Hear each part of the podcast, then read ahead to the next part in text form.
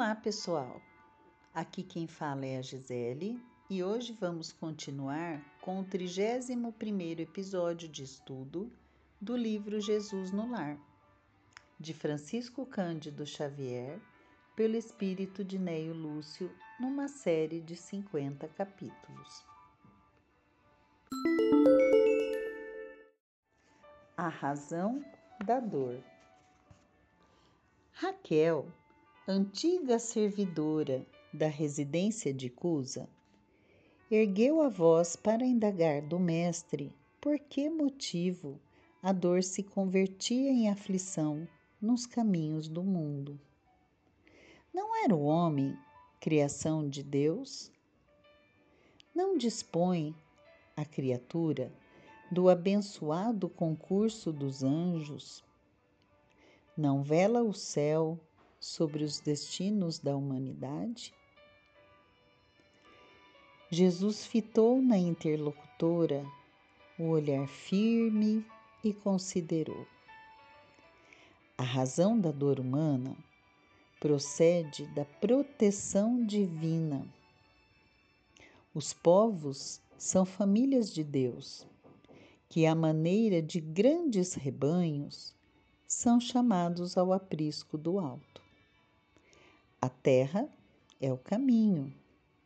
A luta que ensina e edifica é a marcha.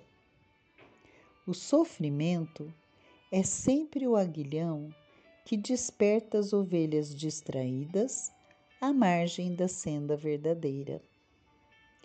Alguns instantes se escoaram mudos e o mestre voltou a ponderar.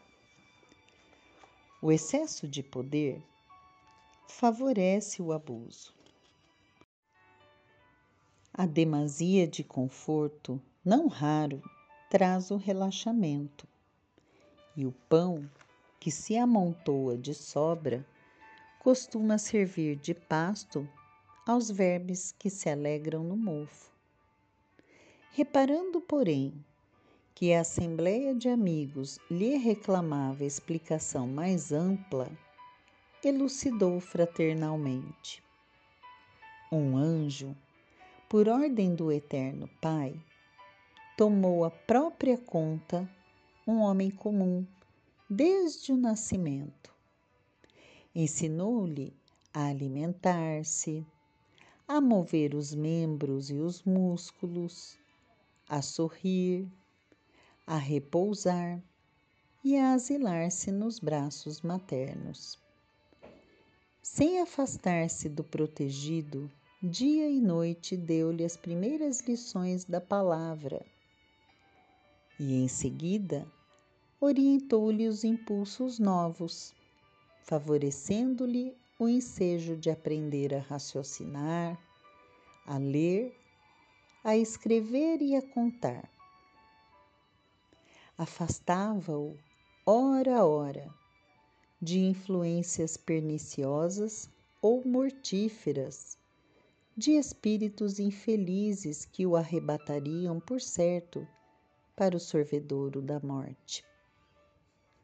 Soprando-lhe ao pensamento ideias iluminadas aos clarões do infinito bem, por meio de mil modos de socorro imperceptível, garantiu-lhe a saúde e o equilíbrio do corpo.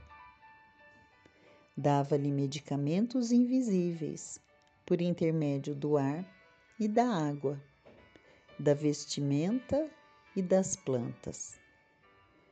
Vezes sem conta, salvou-o do erro, do crime e dos males sem remédio que atormentam os pecadores.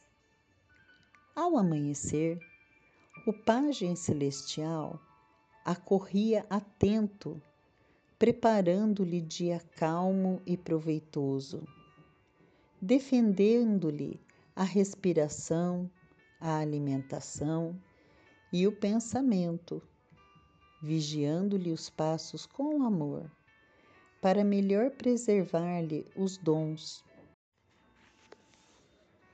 Ao anoitecer, postava-se-lhe à cabeceira, amparando-lhe o corpo contra o ataque de gênios infernais, aguardando-o com maternal cuidado para as doces instruções espirituais no momento de sono. No transcurso da vida, guiou-lhe os ideais, auxiliou-o a selecionar as emoções e a situar-se em trabalho digno e respeitável. Clareou-lhe o cérebro jovem, insuflou-lhe entusiasmo santo rumo à vida superior e estimulou-o a formar um reino de santificação e serviço, progresso e aperfeiçoamento num lar. O homem, todavia, que nunca se lembrara de agradecer as bênçãos que o cercavam, fez-se orgulhoso e cruel diante dos interesses alheios.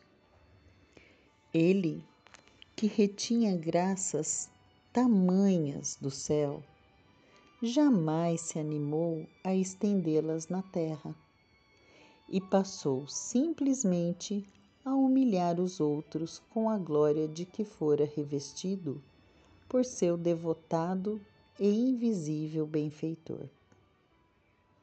Quando experimentou o primeiro desgosto que ele mesmo provocou menosprezando a lei do amor universal, que determina a fraternidade e o respeito aos semelhantes, gesticulou revoltado contra o céu, acusando o Supremo Senhor de injusto e indiferente. Aflito, o anjo guardião procurava levantar-lhe o ideal de bondade. Quando um anjo maior se aproximou dele e ordenou que o primeiro de sabor do tutelado endurecido, por excesso de regalias, se convertesse em aflição. Rolando mentalmente de aflição em aflição, o homem começou a recolher os valores da paciência, da humildade, do amor e da paz com todos, fazendo-se então precioso colaborador do Pai na criação. Finda a historieta, esperou Jesus que Raquel expusesse alguma dúvida. Mas emudecendo a servidora, dominada pela meditação que os ensinamentos de, da noite lhe sugeriam, o culto da Boa Nova foi encerrado com ardente oração de júbilo indefinível. Este episódio nos leva à reflexão da importância da dor como ação transformadora em nossa vida. Quão eficiente professora a dor é,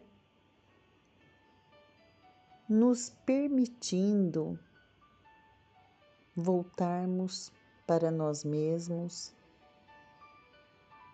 nos reconhecendo verdadeiramente como somos, nos colocando em posição humilde diante do nosso Pai,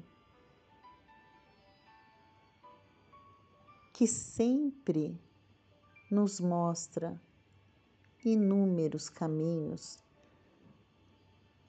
para que seja promovida a reforma íntima.